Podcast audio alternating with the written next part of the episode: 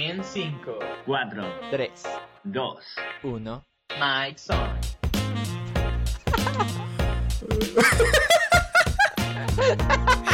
Muy buenos días, buenas noches, depende de la hora a la que nos estés escuchando. Y bienvenido a Mike Song. Hoy tenemos un episodio más, una conversación que no te la quieres perder. Una conversación entre tres amigos, como siempre. Pau, ¿qué tenemos preparado el día de hoy? El tema de hoy es la evolución del arte. Repasaremos paso a paso, desde el pasado hasta el futuro, cómo el arte modifica a la sociedad o cómo la sociedad modifica el arte. Antes de empezar, no te olvides de seguirnos en todas nuestras redes sociales. Mol, ¿cómo nos pueden encontrar? En todo lado nos pueden encontrar como Mike's On. Directamente así, Mike's espacio On. Y en todo lado salimos como Mike's On. Instagram, TikTok, YouTube, Red Circle, Stitcher, Amazon Music, Apple Podcast, Google Podcast, Radio Public. Bueno, ahora sí, demos inicio oficial a nuestro tema de la evolución del arte. Y tenemos a un invitado fantástico para este tema. Tenemos a nadie más que y nadie menos que Pau el Super Wow que estudia arquitectura. Cuéntanos cómo, cómo, cómo empezamos el tema el día de hoy. Gracias por esa humilde introducción, Luis Gabriel. Eh, bueno, la primera pregunta o lo primero que podemos hacer al hablar de arte es definir qué es arte. La verdad es que el arte, dejando a un lado, eh, iba a decir, la, tal cual la definición que hay en el diccionario de la RAE, eh, pero a grandes trazos podría decir que el arte puede ser como una expresión personal eh, de tal vez sentimientos, eh, acciones, una representación, como decir, puede ser, iba a decir material, pero también hay representaciones un poco más, no tan materiales, como por ejemplo la música, eh, de, de expresarse, de sentirse tal cual vivo y mostrar cómo puede, cómo se siente ser un humano. El, el arte es una representación de ideales humanos. Así de simple y en corto. Me gusta que seas así de conciso. Directo, no, no hace falta labia, directo a lo que vinimos. ¿Y dónde creen que inicia el arte? ¿En qué momento podemos empezar a llamar a un montón de figuritas arte? Desde el momento en que se realizan esas figuritas. Yo diría que antes.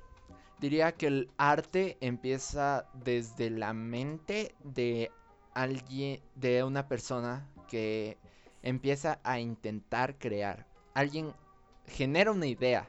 El momento en que alguien, eh, co- como te dije, creo que es la expresión misma de sentirse vivo. Entonces, cuando alguien está vivo y puede pensar, puede recrear algo y logra imaginarse, eso ya es arte. Desde que logra pensar algo, según yo. ¿Estás diciendo que el arte surge de- del pensamiento o, por así, así decirlo, se acoge del pensamiento para, para existir? No. Yo creo que desde la existencia se genera el arte. Ok. Desde la existencia de qué? De tu propio ser. ¿Tú existes? Entonces yo soy arte. No. Tú O mucho mejor, existes y el generas arte arte. El arte es una Porque manifestación existes, generas universal. arte. Si no existieras, no generarías arte. Una manifestación universal, yo creo que sí. El, el arte creo que maneja al menos un lenguaje universal. Las personas se pueden eh, reunir. De hecho, hay un video que me gusta mucho de varios músicos eh, de diferentes nacionalidades. No hablan el mismo idioma. Y empiezan a hacer algo que en la música se llama el jam, que es improvisación. eh, que se acoplan los instrumentos o cantan y así. Y pues creo que el arte, el sentimiento, eh, hace que todos se entiendan en un mismo entorno. Eh, Bueno, yo también siento que puede llegar a ser una manifestación universal, unas reglas. Pero en ese sentido, el, si, como, como tú dices, o sea, puedes relacionar a muchas personas de distintas nacionalidades con distintos lenguajes, pero eh, la música puede llegar a ser un, un lenguaje que todos ellos comparten. Eh, el, el arte puede surgir de nuestra propia existencia, pero eh, te pongo un caso, eh, entonces el, el mismo arte que para nosotros nos conmueve o nos atribuye sentimientos o incluso no nos atribuye nada, eh, es el mismo arte para otra vida extraterrestre. ¿A qué te refieres con no nos atribuye nada? Porque siento que, eh, o sea, yo, yo, yo entiendo el punto al que quieres llegar en el sentido de que el arte no es útil, así como una computadora es útil porque tiene una función, el arte no es útil porque no tiene como que una función directa, pero yo creo que el tema de encontrar la belleza en algo, en cualquier pieza de arte, sí te da algo. Perfecto. Es que, bueno, yo no me refería tanto a ese tema, es que estudiando historia del arte nos topamos con el suprematismo de Malevich, que es una rama en la que él no quiere que tú tengas sentimientos hacia lo que él, hacia lo que él pinta, no, no, no busca eh, la excitación de tus sentidos. Eh, no sé si alguna vez lo, habrás visto alguno de sus cuadros, pero en conclusión te lo pongo así de simple y el título lo dice todo. Eh, cuadrado rojo sobre lienzo blanco. O cuadrado blanco sobre lienzo blanco.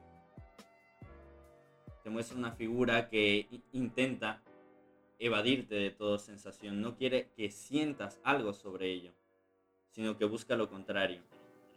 Pero justamente ese ejercicio de, de, de, de la persona, así como que el que está observando dicha obra de arte, este, el, el ejercicio que hace esa persona de, está bien, voy a encontrar cómo esto no me comparte nada, cómo esto no transmite nada, eh, al final sí está cumpliendo con esa función, porque estamos hablando de que el arte tiene una función, ¿no es cierto? Quizá la función sea no expresar nada si es que en verdad no expresa nada, pues sí está cumpliendo su, función, ¿no? Y si está, y si cumple su función, pues hace algo. No sé a qué quiero llegar con este punto, la verdad. Claro, eh, yo creo Yo que la función, o bueno, bueno,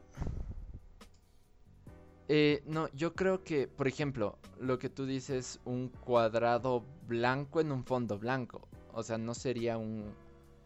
¿Te refieres a que hay líneas o que no es nada? Es una línea casi poco visible, pero sí. Pero bueno, recalco mi punto eh, que te digo de que es la mera existencia de crear algo. Y creo que el simple hecho de generar esa idea, ese motivo de, de el, de decir, quiero crear algo que haga lo opuesto. Es decir, que todos crean para hacerte sentir una emoción, un sentimiento. Quiero hacer lo opuesto, hacer crear algo, pero que no genere nada. Creo que esa ese primer motivo de, o sea, ese primer momento de creación, de pensar, como te digo, de existir y de intentar crear algo, ya es arte. Aunque sea, no sé, un lienzo en blanco. No, claro, es que esto se, se considera arte, está en, en- si me lo enseñaron en, la historia del arte, por, por una razón, y es que dentro de la, de la función de, de- que el arte ejerce sobre el artista, es eso, que él, es su búsqueda, lo- el objetivo, lo que él quiere transmitir. Si él no quiere transmitir nada, aunque, es, aunque suena contradictorio, tiene, tiene una búsqueda por transmitir algo. Nada. ¿No? Eh, y en ese sentido hay una, una frase que no, no sé si, si la cito bien, y es que el, el arte solo tiene que gustarle al, al artista y no, y no realmente al observador, ya que si, si el arte se ve obligado a, a gustarle al observador, entonces todos deberían ser artistas. Pero yo creo que ahí hay dos puntos, verás. Primero, quiero hacer una y el broma. segundo. La Ya, broma ahora está sí, hecha. ya hablemos, está. hablemos de arte. Ah. No, mentira, no.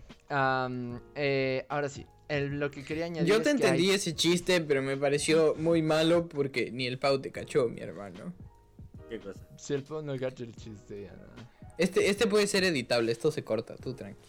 Sí, ah, desde que... di- Por eso hice una pausa un rato para que hagan silencio y luego dije... Primero un chiste. Pau, para que le caches, dije... Ahora sí hablemos... Ah, coño, estás diciendo que no hago bien mi trabajo. Ah, no, no dije eso. ya, ahora sí. Está diciendo punto. que para hablar Despedido. de- para hablar de- Para hablar de droga hay que consumir arte.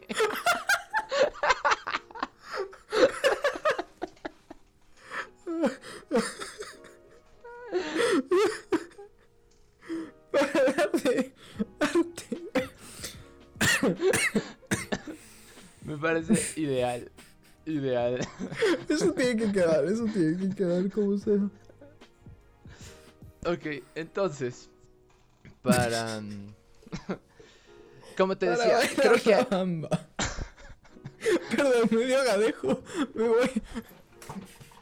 Pero, eh, como te decía, eh, creo que hay dos eh, puntos necesarios. Dices que al momento de crear arte le tiene que gustar al autor, más no tiene que buscar que al resto le, le guste o le cause una emoción, sino que empieza y es para el autor, ¿no es cierto? Claro, el, el arte es la expresión del autor, es su búsqueda y su objetivo. No tiene por qué agradarle al resto. Exacto. Pero, o sea, estoy de acuerdo, completamente de acuerdo con eso, pero creo que debe haber, o sea, el arte son, o sea, va a tener dos, dos filos de ley. O sea, porque alguien crea el arte y como es una expresión de alguien, otra persona lo puede captar, lo puede entender. Claro, no de la misma manera, no necesariamente, no digo eso. Pero cada uno expresa, o sea, capta el arte como como cada uno quiere entenderlo. Si me entiendes? O sea, como Y en medio de eso hay una conversación, tanto entre el autor, o sea, el creador de arte, y el espectador. Va a haber una comunicación. Por eso te digo, por ejemplo, recalco el ejemplo del jam que hacen los músicos. Una persona empieza creando arte, empieza con, no sé, un ritmo. Y empieza, sigue. Y otra persona lo capta.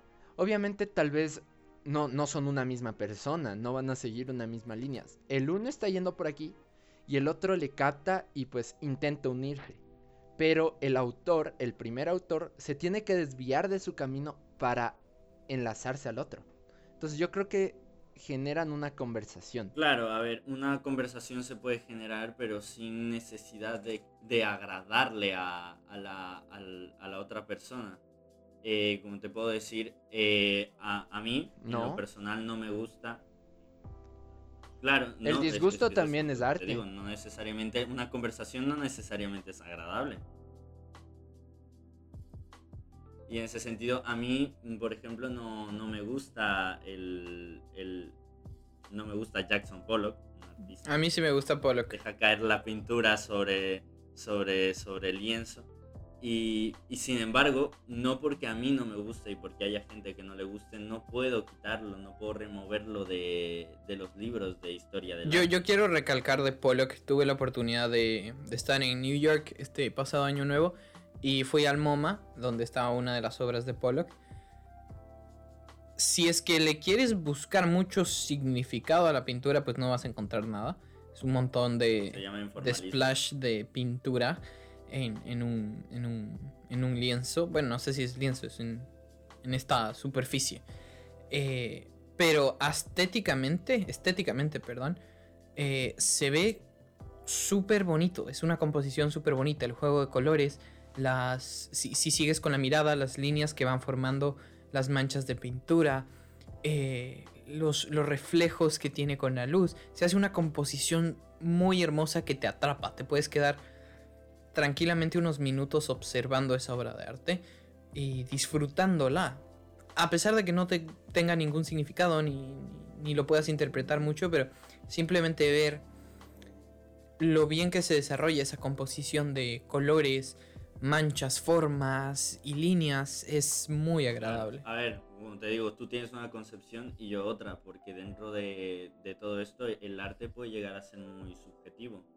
El informalismo lo que busca es, es eso, el separar incluso al arte de, su propio artista, ya que es, es, es, con manchas de pintura totalmente al azar que intenta, intenta que tú encuentres una solución a, a esa obra.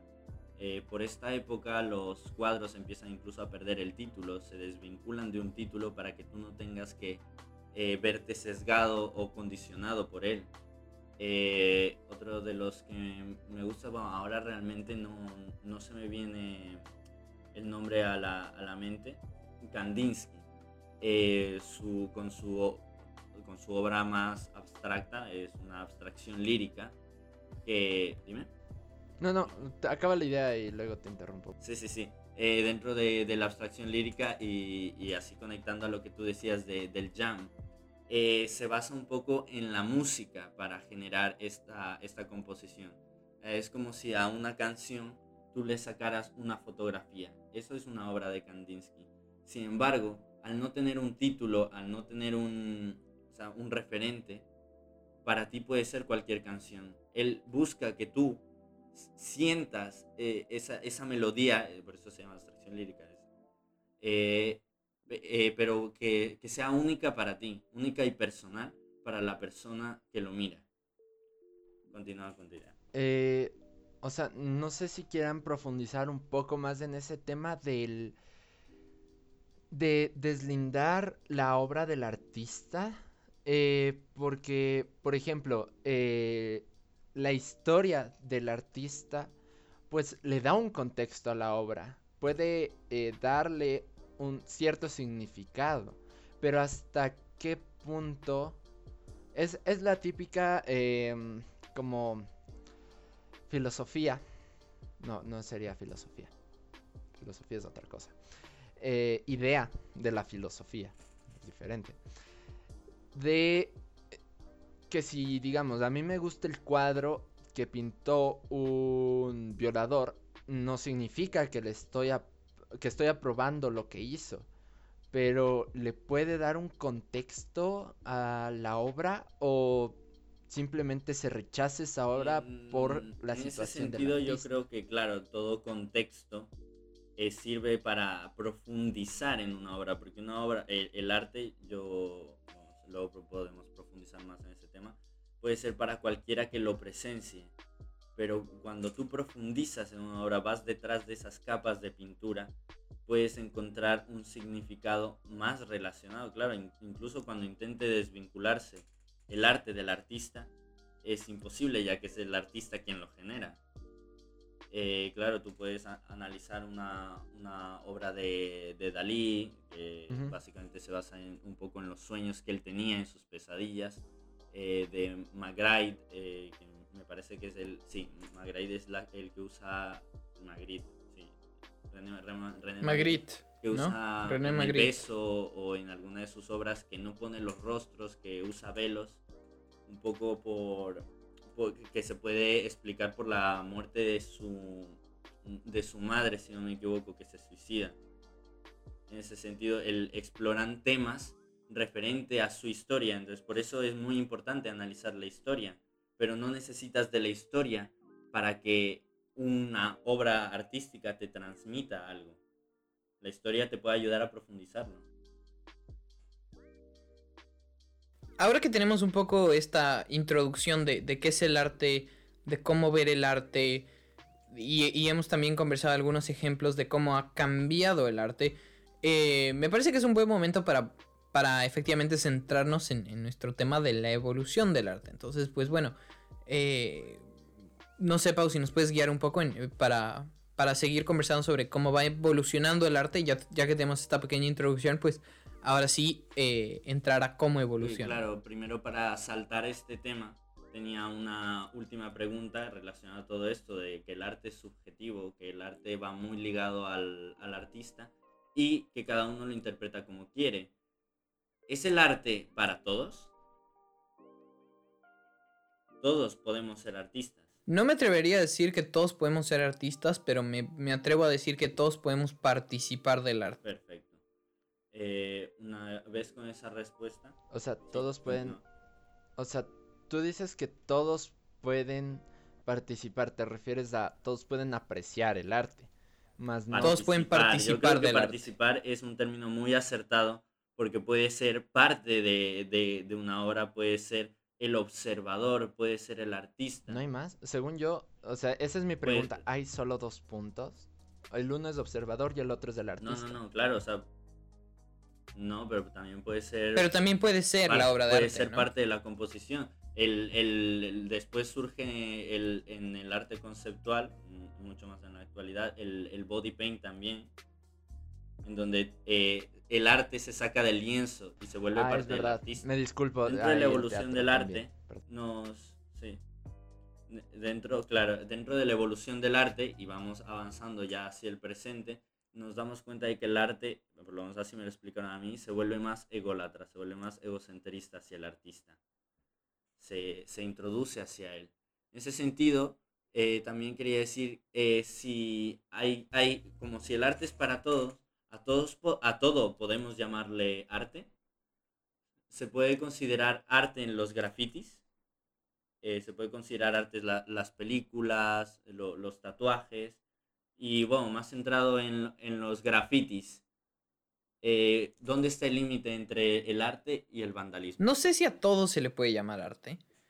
Mm, Siento que para que se llame arte, tiene que resaltar algo.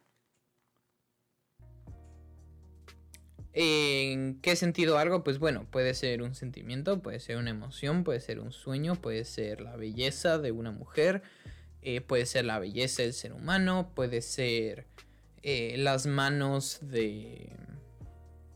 Se me fue el nombre de este artista. eh, el ecuatoriano, ¿cómo es? Guayasamín, Ah, Guayasamín. gracias. Eh, Eh, puede ser. Guayasamín. es- re- resalta algo. Eh, y, el arte puede ser usada como vandalismo en el caso del graffiti cuando su intención es dañar o destruir algo. La intención de este graffiti en esta pared de este edificio es que vean que estoy en contra del dueño de este edificio. Estoy cometiendo un acto de vandalismo.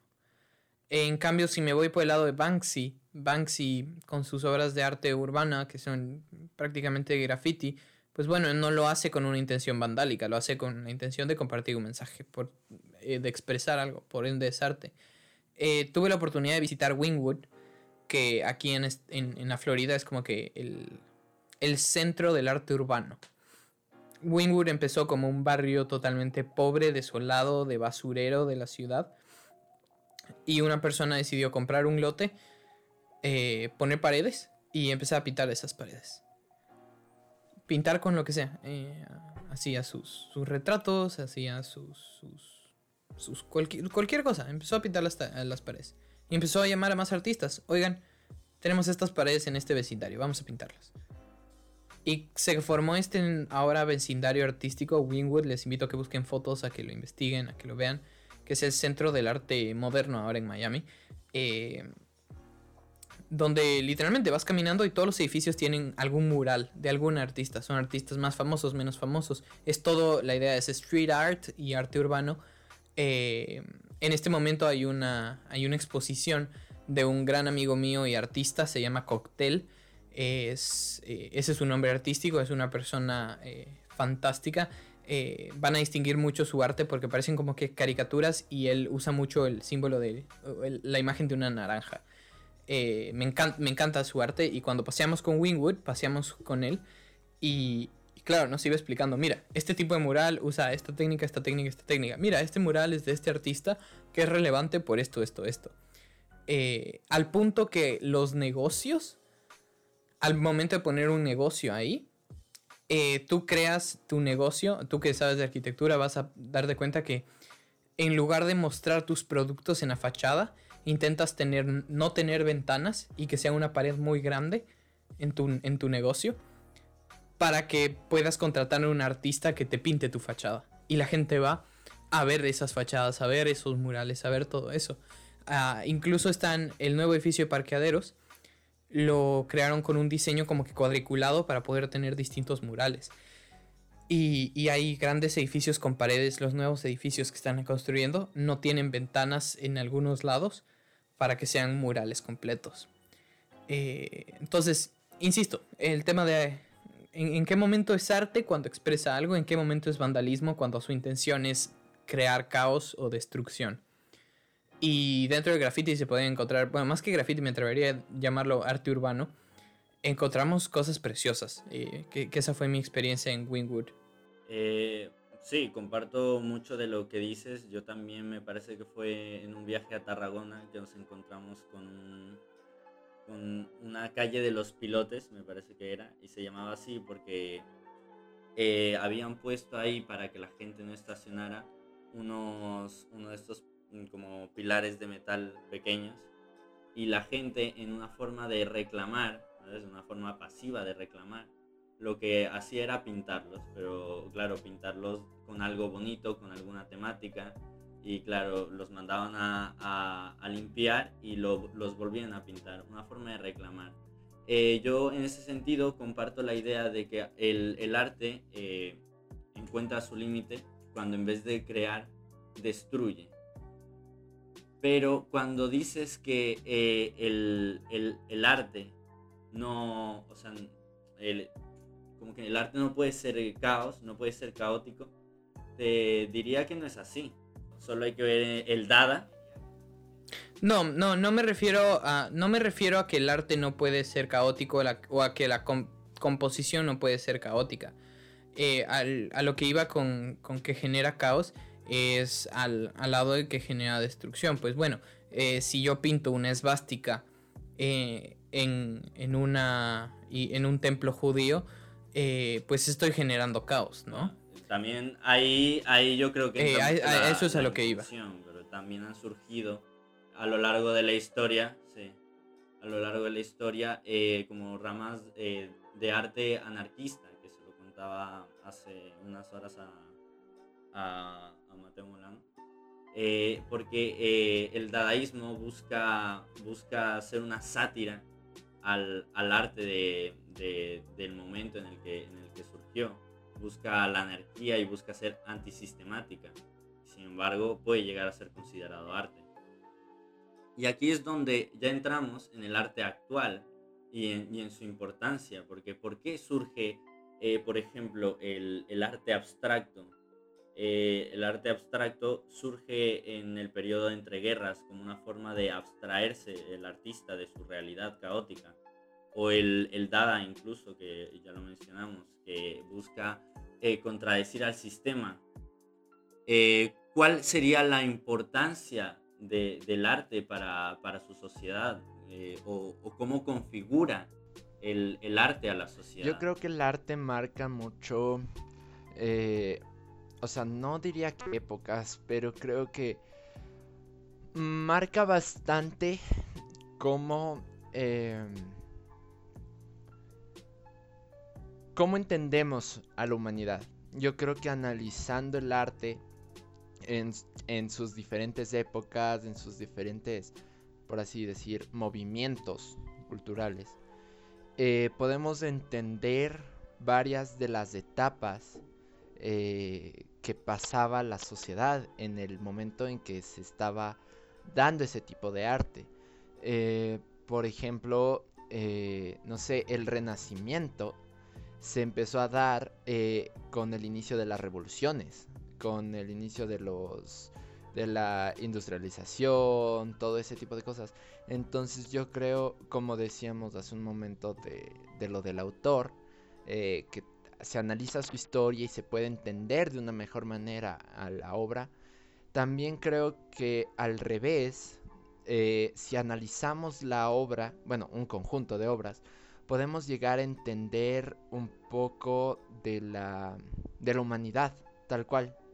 Creo que podemos entender la, por lo que estaba pasando la, la humanidad, eh, la civilización, el, el movimiento cultural en ese momento. Sí, realmente el, el arte es como cuando eh, en los glaciares sacas una, un tubo de hielo y vas analizando sus capas para ver y, y es como puede llegar a, se puede llegar a interpretar muchas cosas que, que, que- que pasaron en la época. Un, un ejemplo también puede ser el, el- pop art, surge, surge como una respuesta an- ante, ante el arte como para hacerlo más, ¿cómo decirlo? Hacerlo más común. Sacarlo del museo, sacarlo de- de- del lugar donde solo las personas con dinero y las personas cultas pueden entrar y se centra en, temáticas más, más ordinarias, como que la gente se puede relacionar más, más comerciales incluso. La sopa de- de tomate Campbell, eh, Marilyn Monroe, y, y- y ya no se exponen en museos, se exponen en, en galerías, en, en- en fiestas, el arte. Bueno, la- las, las sopas de. eh, las latas de sopa Campbell eh, están en, están en, el MoMA, ¿no? Sí, El museo. En, el, eh, en el mejor museo de, de arte moderno. Pero en su época, eh, claro, el museo también juega un papel de conservar a través del tiempo. Pero, pero en, en- en su momento lo que se buscaba eh, era sacar al arte del, del, del museo.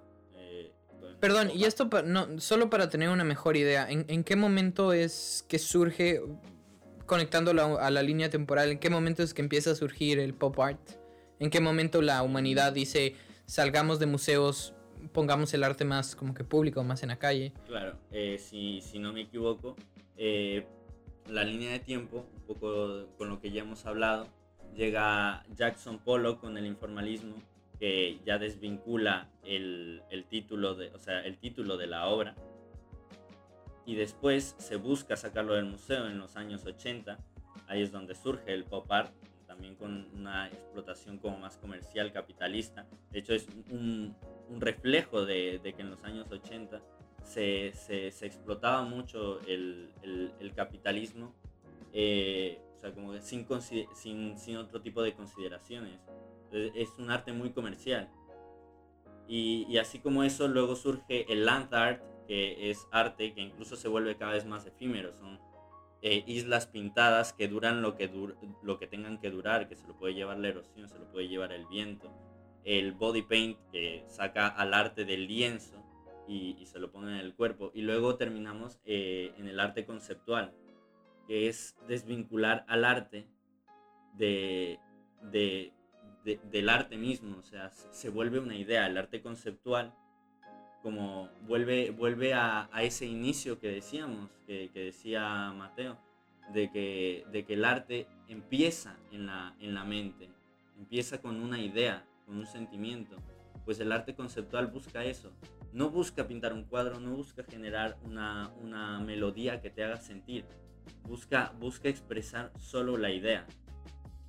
Que es donde, donde estaríamos y donde terminan de culminar todas las, las artes que eh, ahora conocemos. La, la música, la pintura, la escultura, la danza, el, el- el tatuaje. Incluso después podemos ir considerando al cine como, como arte, como obras teatro. de arte, el teatro, eh, incluso un anuncio publicitario, una serie, la gente, la expresión que dice es una obra de arte. Puede que para que esa persona sí lo sea. Y en ese sentido, y, mirando un poco hacia, hacia el pop art, el arte, por lo menos lo que yo creo, y ya vinculándonos más hacia el futuro, hacia dónde va el, el arte si ya es ahora solo una idea. ¿Qué se puede hacer con el arte siendo solo una idea?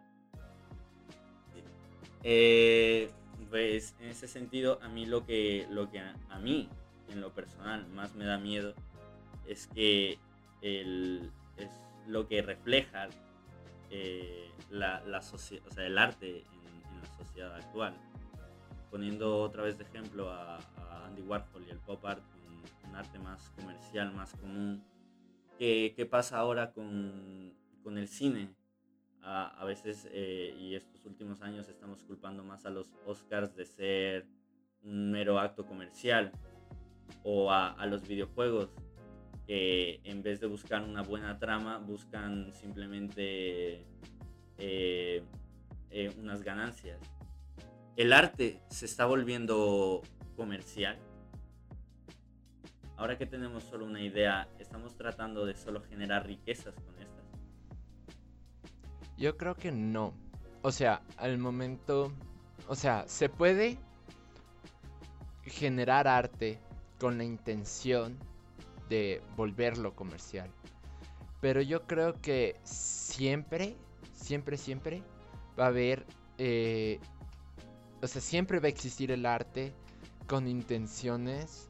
eh, bueno, no diría que no lucrativas.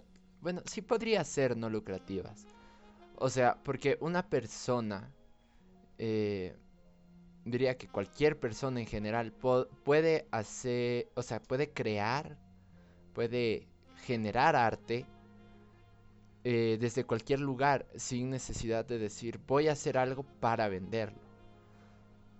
Tal vez si luego, O sea, yo, yo siento, perdón, que, eh, que, que, que tu pregunta, Pau, se la responde un poco más por el lado de... Depende de quién, de, de, de en qué forma estoy participando del arte. Si es que estoy participando del arte como el artista y vivo del arte que produzco, pues sí me interesa que se comercien mis obras como observador de la pieza de arte, pues no me interesa el valor, me interesa la belleza o el sentimiento o el mensaje que comparta o incluso el nombre del artista. Me siento bien porque soy dueño de, de una pintura de Monet. Eh, eso tiene... e- Es, vale más eso que, que- el tema económico.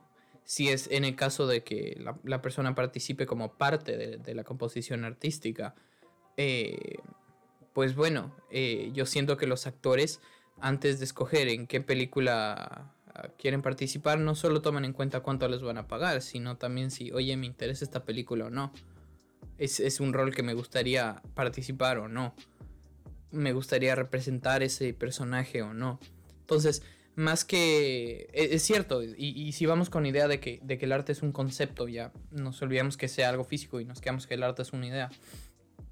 Bueno, como eh, todavía deben existir las, las los mismos personas que participan en este arte, ¿no? Entonces quizá el dueño de la idea, pues en algún momento va a tener que compartir la idea para, para que se, se- se- se cumpla el arte. Y bueno, el que recibe esa idea, el que, el que contempla esta arte, pues bueno, ¿cómo lo toma? Lo toma como un tema meramente económico, como...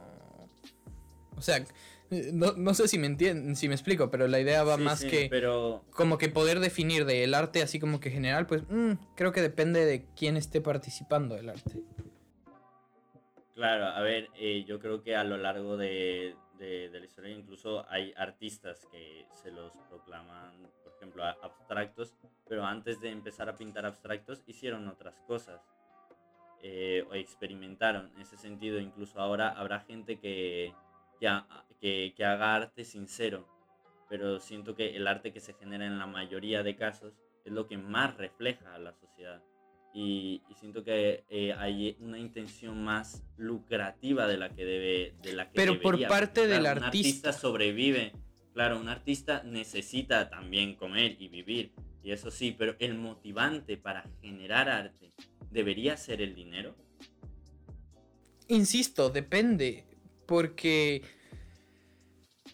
lo porque no hago arte por dinero, hago arte por compartir un mensaje. Que más que sí, cre- creo que esa es la idea. Creo que el motivante no es el dinero. El, el dinero es un complemento. No hago arte por dinero, hago arte Aunque porque quiero compartir. Creo esto. que se puede plasmar eso mismo. O sea, si es que estás haciendo arte por dinero, eh, digamos, en el caso de un artista que está mal pagado y que tal vez eh, vive con deudas.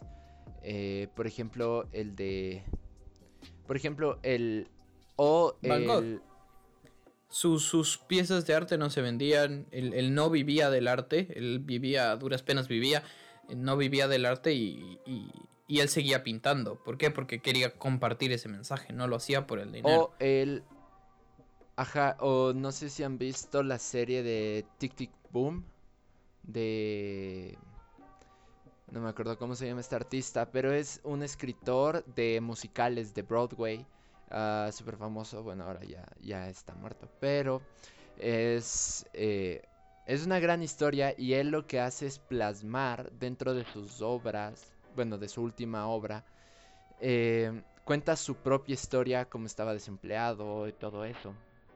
Y, y si es que nace la necesidad de hacer arte por dinero, creo que en ese mismo arte va a quedar plasmada esa misma idea, creo yo. Y, eso es lo que se va a demostrar al final. Es, oye, estoy compartiendo esto porque necesito dinero. Y, y no sé, Pau, pero yo siento que muchos artistas cuando para sobrevivir se ven obligados a pintar o a trabajar en, en obras que a ellos no les gusta. Por ejemplo, eh, he conversado con distintos caricaturistas porque me parece súper interesante lo que hacen, ¿no? Y, les pregunto, oye, ¿tú qué prefieres? O sea, ¿dónde, les he preguntado, ¿dónde disfrutas más de, tu trabajo? Cuando tú dibujas eh, una ca caricatura tuya desde tu imaginación o cuando estás obligado, entre comillas, a dibujar y caricaturizar a la persona que está sentada al frente. Eh, al único caricaturista que conozco con el que he tenido esta conversación me dijo, pues yo prefiero dibujar por mi cuenta, pero tengo que hacer esto porque ellos son los que me pagan. ¿Sigue siendo arte ahí? Porque hay el motivante de, de esa obra de arte. ¿Puedes mencionar que ese motivante es el factor económico o que el motivante es hacer a esas personas felices que me están pidiendo esa obra de arte? Claro, es, es, es, un, es, un, es un caso muy interesante. Como te digo, al final eh, el, el, arte es un reflejo de la sociedad. Eh, los, los, casos que me ponen es de gente que se ve o, obligada a generar arte para sobrevivir. Como tú bien dices, o sea, puede que Van Gogh no haya vivido el arte, pero por lo menos era libre de, de pintar lo que, lo que él quería, lo que lo hacía feliz. Incluso ahora uno a veces tiene que ir con cuidado de lo que dice en, en las redes sociales. Y si, y si ahora incluso uno se ve forzado a, a poner el, el, dinero como prioridad ante los propios sentimientos para generar arte, incluso cuando esos sentimientos están ahí, se refleja en la sociedad. Y si ese es el reflejo de la sociedad, ¿qué sociedad estamos viviendo ahora?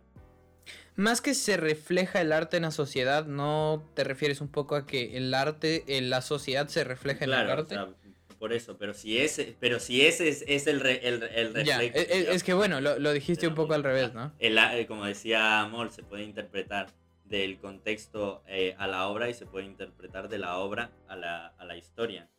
Claro, se, no, el, yo creo, yo creo que no es do, doble lado. O sea, creo que. ¿No, no lo dijiste así?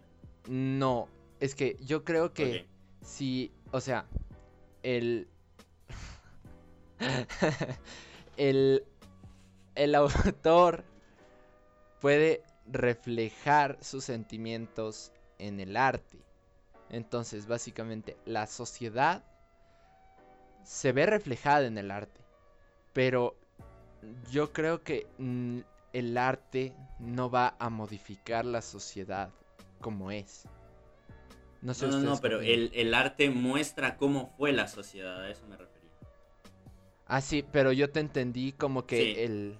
Pero si es que conoces a la sociedad... No, olvídalo, esto no tenía ah. sentido. Sí. Ah, sí, o sea, a lo que me refería yo era el, el hecho de que solo analizando el cómo, está, el cómo están hechas las piezas de arte ahora, lo que, lo que Luis Gami dice, que un caricaturista, turista tenga que poner por encima de eh, la pasión por su trabajo al dinero y eso se expresa o se, da a entender en su obra, entonces, ¿qué clase de sociedad tenemos para que esa obra sea el reflejo o refleje a la sociedad? Entonces tú estás diciendo que como ahora el, el motivante del arte es el dinero, la puedes desde ahí determinar que la sociedad o el motivante de seguir adelante con, con la sociedad o, o, la cosa de mayor importancia no, no. y ahora en la sociedad es el dinero. Podrías hacer esa interpretación. Yo ahora que... y en sus futuras. No, no, termina, pa. No, no, o sea, sí, simplemente eso. Ahora y, y en sus futuras, la, la, única idea que iba a agregar a esto es el ejemplo de, de los NFTs. Que, que, ya, que ya lo hemos mencionado en, alguna otra ocasión, que es el arte como una moneda de cambio, donde sí, aquí es verdad que el único que realmente sale ganando es el artista. Bueno, no necesariamente es el único que sale ganando. Si yo compro un NFT porque Es- me gusta, yo gano porque soy el dueño de, ese, de esa cosa. También estoy ganando. Si, si no, no tiene sentido. Claro, pero el, el propósito mayoritario, prioritario, general de los NFTs es funcionar como token de, de intercambio. O sea, la gente de normal compra estos NFTs esperando a que aumenten su valor para revenderlos. Si quieres escuchar más sobre nuestras conversaciones sobre el NFT, no te olvides escuchar nuestro programa sobre el metaverso por todas tus plataformas favoritas. Eh, yo creo que, bueno, eh, creo que entendí mal, pero es un buen punto. Eh, lo que estás diciendo, no te referías a que si el... O sea, si yo soy un artista y yo creo una obra, yo como sociedad plasmo como que la realidad o los sentimientos sobre una obra. Al momento de estar condicionado por eh, el dinero, o sea, como, como por así histórico. decirlo, yo estoy obligado, yo no quiero hacer esta obra, pero me siento obligado porque me están pagando y no tengo de otra. La, la obra que se está produciendo no va a ser orgánica, no va a ser como por así decirlo, ajá, natural, no sé cómo explicarlo. Ustedes, eh, Sí. Quizá no Eh, puede muy ser natural. artificial, sintética. Quizá pueda hacer sentirse sintética para el artista. Pero si alguien la compra, es porque encuentra algo de valor ahí, más allá del dinero. Porque si es que yo estoy cambiando esa obra de arte por dinero, es porque siento que esa obra de arte tiene más o igual valor que el dinero que estoy dando. Entonces, quizá para el artista pueda parecer algo sintético, algo incorrecto. Pero para el observador, en caso de una pintura, tiene otro valor, tiene otro significado, tiene otra sensación. Por eso depende de, de dónde lo estés viendo. Para el artista sí, puede ser que, que su intención sea el dinero, pero para el que compra, su intención puede ser otra, totalmente. Claro, a ver, eh, también de- depende de la, de la obra producida, pero por ejemplo, a veces, muchas veces, las matices que da el artista eh, nos guían a nosotros a una cierta conclusión. En el expresionismo alemán lo que se buscan son los sentimientos eh, o sea, poco optimistas. Y en ese sentido, a través de los colores y a través de, de la forma en la, en la que se pintan, el grito de Edvard Munch, uno puede llegar a, a tener la sensación que el artista quería, quería, quería hacer, hacer sentir. O incluso no, bueno, hablando de hecho de- de- del grito, que el artista sintió en, su momento. En ese sentido, cuando uno le, le pone más valor al dinero que a, que a la obra, termina siendo un, no una obra, sino un producto, y un producto vacío. Eh, a mí me gustaría poner, por ejemplo, eh, la, era, la Era del Hielo o, o Shrek, que son películas, podría llamarlo una, una obra de arte. eh, DreamWorks lo- o sea, como que se esforzaba en el material que producía, pero poco a poco convierten una obra de arte en un elemento para explotar, para sacar más dinero, y sus historias se vuelven incoherentes, rompen su propia lógica interna porque ya no les preocupa vender una buena historia, ya que como tuvo éxito en un principio, ahora simplemente un, título que lleve, el, o sea, que, lleve el mismo título y un número diferente venderá. Ya, pero eso desde el punto de vista del, del productor, pero desde el punto de vista del que ve esa película, pues bueno, el hecho de que haya contradicciones internas le lleva a generar nuevas teorías, le lleva a adentrarse más en este pequeño agujero de conejo, eh, en este rabbit hole de, de las películas, se, se lleva a meterse en este mundo, el hecho de que tenga una continuidad la historia, sea bien hecho, sea mal hecha, eh, te, te lleva a disfrutarlo más, Co- como observador de, de las películas que dijiste. Shrek 1 me pareció fantástica, Shrek 2 me gustó menos y Shrek 3 aún menos. Eh, se ve que bajó la calidad, pero, pero no por eso pierde el valor que tiene para mí como, como audiencia de esa película. Sentimental, ¿no? mm, más que sentimental, me, me atrevería a decir del...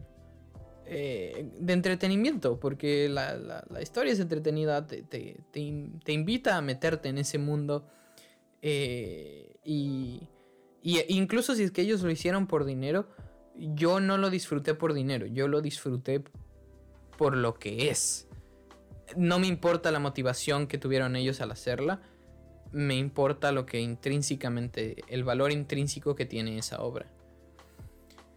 Pero ¿qué pasa cuando te das cuenta de, de que ya no es eh, el producto que, que realmente era? Pues bueno, en ese caso quizá ya no me... Es que más que producto, ya no me gusta esa obra. El hecho de que me guste Van Gogh no quiere decir que me gusten todas sus obras, aunque eso es falso, me encantan todas las obras de Van Gogh. Eh, cambio, cambio de artista. Uy, no, Monet también me gusta todo de Monet. Pero, pero bueno, eh, eh, el hecho de que me guste un artista no quiere decir que me van a gustar todas sus obras. Es una, es una forma. Coincido, pero no comparto. No mentira, ¿eh? Eh, yo sigo pensando que si hay cosas que no se hacen con, con dedicación, con pasión y se hacen solo por mover dinero, eh, se refleja mucho, aunque, aunque sea de forma inconsciente, y no se vuelve una obra de arte, sino un producto o una moneda de cambio. Esa es mi, mi opinión. Yo, yo estoy de acuerdo en que se puede reflejar el tema económico y la intención económica detrás de las obras de arte, pero el que recibe, el que aprecia esa obra de arte, la aprecia por algo más que su valor económico. Nadie compra una obra de arte para decir, compré esta obra de arte porque vale un millón de dólares. No, compré esta obra de arte porque yo siento que esta obra vale lo mismo o menos que un millón de dólares para mí. ¿Por qué compras esos audífonos? Porque para ti esos audífonos valen lo mismo o más que, que el- que el- que la cantidad económica que tú entregaste. Eh, entonces, ¿por la- qué- lo- los que producieron los que producieron esa chaqueta que estás usando que te queda de maravilla la producieron con el objetivo económico. Tú ves que la producieron quizá con materiales eh, reciclados por el tema econ- económico me invento. Eh, pero al final tú te la compras porque tú sientes que puesta va a tener más valor que o el mismo valor que, el- que- que el- que la cantidad económica que le estás usando y tú si quieres puedes ver detrás de, de- de esa, de esa chaqueta que te queda fantástico, insisto. Eh, puedes ver detrás de esa chaqueta a, a- la, la intención económica. Pero también puedes ver en esa chaqueta, oye, con esta chaqueta me siento seguro, con esta chaqueta me siento bien, esta chaqueta me, me da calor, eh, esta chaqueta me, me- me queda bien, ¿no es cierto? Y, y lo mismo pasa con las obras de arte. Una pintura que, que quizá al artista no le gustó hacer, pero alguien más, así sea una única persona, alguien más la ve y la dice, wow, eso está interesante, eso me gusta. Por ejemplo, a mí, a mí no me gusta nada de, Frida Kahlo. No me gusta, siento que se ve feo, pero hay un montón de gente que le encanta. Eh, y, y, y, y- y hay reclamos y hay debates, pero, pero esa belleza. Eh, caso concreto, cuando estuve en el MoMA vi la que para mí es la mejor obra de arte de la historia, que es La, Noche Estre- la Noche Estrella de Van Gogh. Me encanta esa obra, la pude ver y, y la admiré y me, me fascina. Y cuando regresé a la casa ese día le dije a uno de los que estaba en la casa, oye, la mejor obra de arte del mundo es, es eh, La Noche Estrella de Van Gogh. Y me dice, se ve lo poco que sabes de arte. Y yo así como que, ¿what? Vele a este man, quiere, quiere, quiere bronca. Entonces me puse a conversar más con él y, y me dijo, pues mira, quizá ves esa como la mejor obra de arte, pero por el tema técnico, estilístico, el artista, lo que sea, estás dejando de lado todas estas composiciones musicales, por ejemplo. Y yo así como que, eh, muy bonita la música y lo que quieras, pero para mí esa es la mejor obra de arte. ¿Por qué? Porque para mí esa obra de arte tiene un valor especial, quizá un valor incluso mayor que el que tenía el artista al hacerlo. Y eso es a lo que voy la intención del artista no condiciona la intención del comprador o la intención del observador o la intención del que participa en la composición artística. Porque estoy seguro que todas las personas que hacen body paint no hacen body paint porque necesitan o no se van a pintar de cosas que no les gusten. Lo, lo hacen porque pues disfrutan. Incluso si es que el autor o el que o el que imaginó esa obra en body paint la imaginó porque dijo, "Mm, esto me va a traer dinero. El que lo hace, lo hace porque le gusta, porque disfruta de eso. Y el que lo observa, pues también disfruta de esa composición.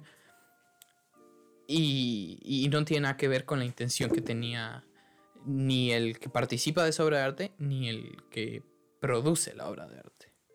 Mm, Me dices que, que claro. Jaque que, mate. no, ahí no. Porque me dices que le. O sea, que no importa lo que vale, sino lo que representa para ti, ¿no? Y, y no importa entonces. No. no importa entonces lo. O sea, el, el, el interés monetario de, de su productor. Mientras que para ti represente algo. Y me pones el ejemplo de la ropa. Exactamente. Pero entonces, ¿por qué apreciamos más los, los artículos originales que las falsificaciones? Si a la final son iguales, ¿no te transmite lo mismo? Mm, No son iguales. Primero, la calidad. Te das cuenta de la calidad inmediatamente, ¿no? Eh, las diferencias de calidad. Y también hay que, hay que estar de acuerdo que detrás, en, en el tema de artículos de ropa, eh, detrás de hay una marca. Y quizá a mí la marca me inspira algo. Oye, el, el usar zapatos Vinche Camuto eh, me muestra a mí y me hace sentir a mí que he conquistado el mundo de los negocios. Y usar zapatos Adidas me muestra a mí que me gusta el deporte. Y usar zapatos Nike, esos me comparten a mí la intención de correr, por ejemplo. Ok, Eh, entonces, eh, y, y puede quizá, y puede quizá un zapato específico de Adidas compartirme ese sentimiento también de correr. Y un zapato de Nike compartirme el deseo de, no sé, boxear. Y no me interesa, no, no me fijo en el interés económico. eh, me fijo en lo que representa dicha cosa para mí. bueno, pero si el zapato es exactamente igual. Aunque represente dinero. No, o sea, si es representa que dinero para ti y tú lo tienes porque quieres que represente dinero, pues adelante. Sigue con eso. Pero eso no sí. Exacto. En mi opinión es que eso no pasa con el arte. Yo no siento que la gente compra arte para decir, "Mm, tengo tanto dinero que compro arte. Bueno, habrá gente que sí. eh. Depende, depende. Ajá. Em, Hay gente de, para todo. Claro, en, en ese, en ese sentido y respondiéndote un poco a lo que dices tú, tú, tú me dices que no es lo mismo eh, la falsificación que el original, tanto por la marca como por la calidad. Pero volviendo al, al tema de las, de las películas, si yo ya te digo que un producto de calidad se volvió meramente una saga comercial, Es lo que te digo, no todos los zapatos Nike me gustan. Eh, pero este- hay zapatos pero en- Nike más en cómodos este y más incómodos. No por eso me voy a ir en contra de Nike. Pe- Perfecto, hay zapatos de mejor calidad porque son de mejor material y hay zapatos de peor calidad porque son de peor material. Incluso hay zapatos que son de mejor calidad para mí porque soy alérgico a otros materiales. Entonces, como son de otros, como soy alérgico no los puedo usar, por ende son peores para mí. Pero ¿quién aprecia la calidad al final de cuentas? Es el que recibe, el que lo está observando. Entonces, podemos estar de acuerdo a que hay películas que, que por hacer las sagas han bajado en calidad. Sin embargo, eso no les quita de que hay gente que aún las disfruta. Si pones Shrek 3 a niños pequeños, la van a disfrutar y la van a gozar impresionantemente. Si pones Shrek 3 a, a una lista de, de expertos de DreamWorks y analistas de, del contenido histórico de, de- de- de la historia, pues quizás se van a quejar más y no la van a disfrutar. Pero volvemos a que depende del que lo reciba y el cómo lo vea. O sea, no, no es lo mismo la, la intención que tiene el artista, no es la misma intención que puede tener el observador, que no es la misma intención que puede tener el que participa de la obra. Por eso es que se participa del arte de distintas formas. Y puede ser también el caso en el que coincidan. Sí, puede ser el caso en que coincidan. Pero lo uno no excluye lo otro. No es que siempre tiene que coincidir. No es que si el autor quiere expresar amor, yo en esa obra de arte voy a encontrar amor. Quizá encuentre tristeza. Quizá encuentre alegría. Si me entiendes. No, no porque el artista inspire algo, quiere decir que yo voy a encontrar eso mismo. que mate. Mol, ¿tienes algún, algún comentario? No, eh, en el tema de lo de la ropa, te iba a decir que, por ejemplo, eh, con tu mismo argumento, eh, en tal caso, los la ropa como original más bien sería una creación del arte orgánica y más bien las copias o las cosas como mm, como ¿cómo era Eh, réplicas que Réplicas, eh, son más baratas, ajá. Más bien eso tiene un sentido más comercial y con objetivo de hacer dinero O que de llegar las a más mismas público. marcas. Eh, Pero, pero, pero es un, pero una réplica no es arte. O sea, y es a lo que, lo que decías en el otro podcast, Pau. Hay muchas artísticas que se, que se han autorreplicado a sí mismas. No, no estoy hablando que se autorreplican a sí mismo. Estoy hablando de, de lo que tú nos decías en el otro podcast, Pau. De que le puedes tomar una foto a la Mona Lisa, pero no quiere decir que tengas a la Mona Lisa. La foto de la Mona Lisa no es lo mismo que la Mona Lisa. Quizá es arte para ti, quizá le tomas la foto porque dices, "Mm, es voy a disfrutar de esta imagen de la Mona Lisa. Y las fotos pueden ser arte, efectivamente. Pero no es la O misma. sabes que incluso, sabes que incluso un buen artista podría incluso intentar replicar la Mona Lisa, porque se pueden hacer copias si eres un buen artista, pues pintas y podrías. Y estudiantes de arte, los ves sentados frente a los museos. Creo que los que estuvimos en Europa vimos esto en el, en el Prado y en el Louvre. Hay artistas sentados enfrente de una pintura replicándola. Ellos pueden tener, eh, o sea, es, ellos le dan valor a su obra porque tuvieron el esfuerzo de hacerlo, porque dijeron me salió idéntico, soy buen artista. Va a tener una... va a tener otro valor. Totalmente de acuerdo. Y no es el mismo valor que tuvo el que hizo la original. Ni la misma intención que tuvo el que hizo el original.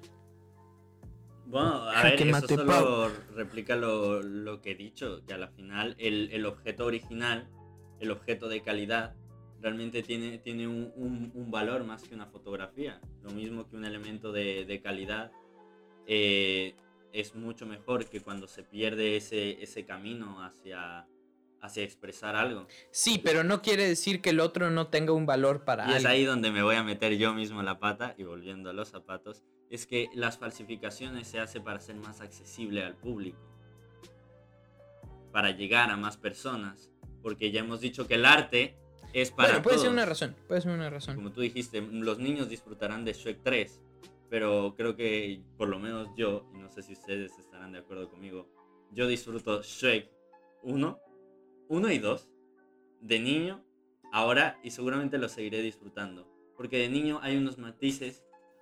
No lo sé, Shrek 3 No, yo yo me dije río mucho de ver al burro uno con la dragona. Porque esas son las mejores. Sí, sí, pero en la 3 yo disfruto. pero, pero, pero De, de la 3 también se puede disfrutar, loco. Burro con dragona. No me vas a decir que ese no es un- una eso pareja se ve en la perfecta, 2, pero ¿no? no vamos a hablar de Shrek ahora mismo. En ese sentido me refiero a que una obra de arte debe, debe estar hecha para todos.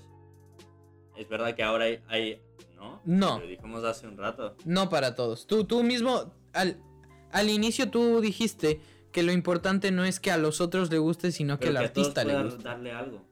Tú también lo dijiste. Que todos puedan participar de la obra. Más que tener algo o no. Que todos puedan participar de la obra. De forma A, B o C. Pero pueden participar de la obra.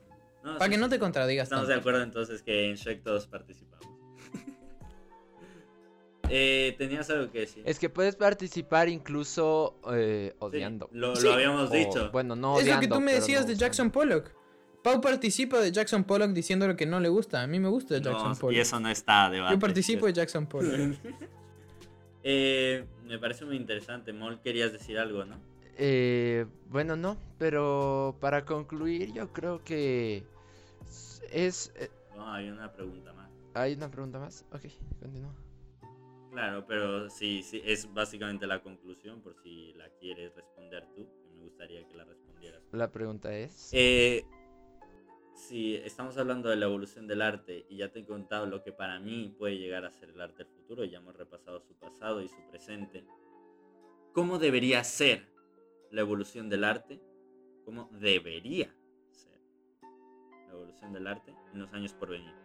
Eh, yo creo que es un poco incierto responder esa pregunta. No se podría definir una forma de cómo debería de ser. Porque como te digo, eh, bueno, al menos ahora, con lo que está pasando en Ucrania, ah, quién sabe que de aquí en unos meses estemos envueltos en una guerra mundial. Uno no, nunca sabe. Entonces es muy probable que el, que el, que el arte, pues dentro de una guerra, va a evolucionar de cierta manera.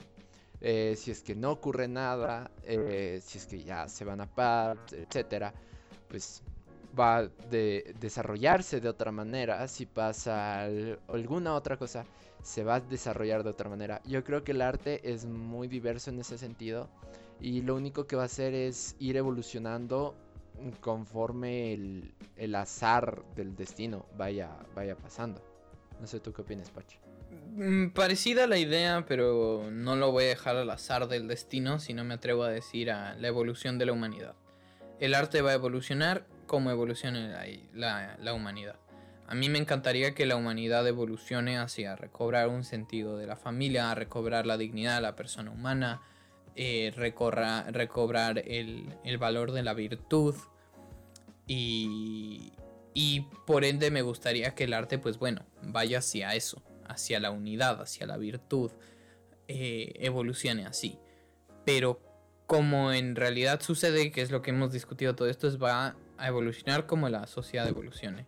¿Qué es lo que yo siento que va, eh, la forma en la que va a solucionar, evo- evolucionar la sociedad? Siento que la sociedad actual está cambiando tan rápido porque busca cosas tan rápidas que va a llegar un momento de choque en el que sea un parón y un, a ver, con qué cosas que hemos descubierto nos quedamos, qué cosas nos damos cuenta que están mal y hay que cambiarlas. Y lo mismo va a pasar con, la- con, el arte. Yo siento que el arte ahorita está entrando a un mundo digital de forma muy acelerada, pero va a llegar un punto en el que va a detenerse, va a como que ver en retrospectiva, oye, ¿dónde es que esto era lo correcto? Y retomar eso con los nuevos ideales eh, adquiridos. El arte es incierto, tal como la naturaleza humana. Y con eso creo que podemos concluir hasta aquí el episodio del- de esta semana. Les esperamos la próxima semana. No se olviden eh, vernos todos los sábados eh, por tus plataformas favoritas.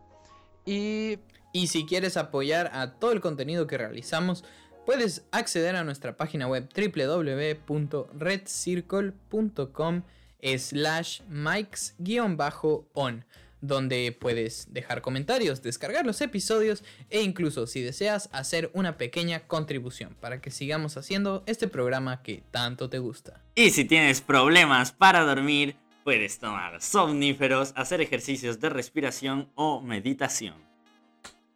Buenas noches.